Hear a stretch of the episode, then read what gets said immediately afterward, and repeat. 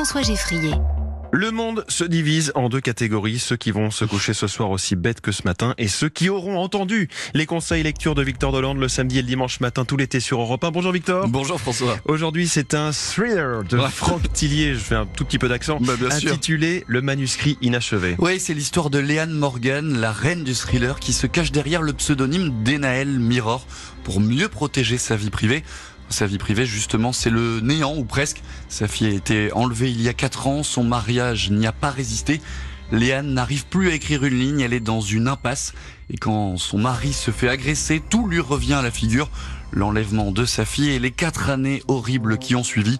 Dans le même temps, une deuxième histoire tout près de Grenoble. Une voiture finit dans un ravin après une course-poursuite avec la douane. Dans le coffre, les policiers découvrent le corps d'une femme. Et si ces deux affaires finalement étaient liées, Mm. c'est un roman à tiroir où Franck Tillier prend un malin plaisir à perdre le lecteur. Il nous laisse des indices mais aussi des leurs. Comme il nous l'a confié, il adore cette partie d'échecs avec le lecteur. Je crois que ce genre de lecture, ce genre de, de littérature qui est le, le thriller, le roman à suspense, c'est ça, c'est un vrai, euh, c'est une vraie prise du- de plaisir de la part du, du lecteur qui sait qu'il va rencontrer une histoire quand même assez, euh, assez sombre, assez tordue, assez euh, labyrinthique.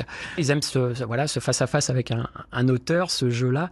Et, euh, et moi, j'adore ça parce que j'ai les- j'ai l'esprit euh, un peu scientifique, logique. Hein, J'étais ingénieur en informatique et donc j'adore construire des histoires qui sont un peu comme des, puzzles ou des casse-tête que le lecteur va essayer de, de résoudre lors de sa lecture. Un roman hyper stressant, une intrigue sophistiquée et un suspense parfaitement entretenu, notamment à chaque fin de chapitre. C'est un art, vous verrez, mécaniquement, vous aurez tout de suite envie de lire le suivant. Ça a l'air d'être un peu à la mode cette histoire. Euh, Ouais. Encore un auteur qui s'essaie à la mise en abîme, c'est-à-dire que Franck Tillier met en scène un romancier dans son livre. Oui, euh, oui, c'était d'ailleurs son idée de départ quand il a écrit le manuscrit inachevé. Prendre comme héroïne un écrivain comme lui et le choix d'une femme, là aussi, était tout à fait calculé. Les lecteurs me posaient souvent les mêmes questions, de me dire mais euh, comment vous faites pour écrire des histoires aussi noires? Vous êtes un psychopathe? Pourquoi vous écrivez euh, ce genre de, de, de livres? Et voilà, donc en fait, en prenant un personnage euh, qui écrit des thrillers, j'ai voulu répondre un peu à toutes ces questions, expliquer au lecteur le mystère, voilà, de l'écriture d'histoires aussi, noires, et pour aller un peu à contre-pied des clichés qu'on a, où l'auteur de thriller est forcément un, quelqu'un sombre, un peu antipathique avec une grosse barbe. Et ben voilà, j'ai voulu prendre le- un personnage féminin pour montrer aussi que finalement les femmes étaient capables d'écrire des histoires euh, tout aussi terribles que, que les hommes. Et comme dans tous les thrillers, le lecteur ne cesse de chercher la fin avant le point final de l'auteur.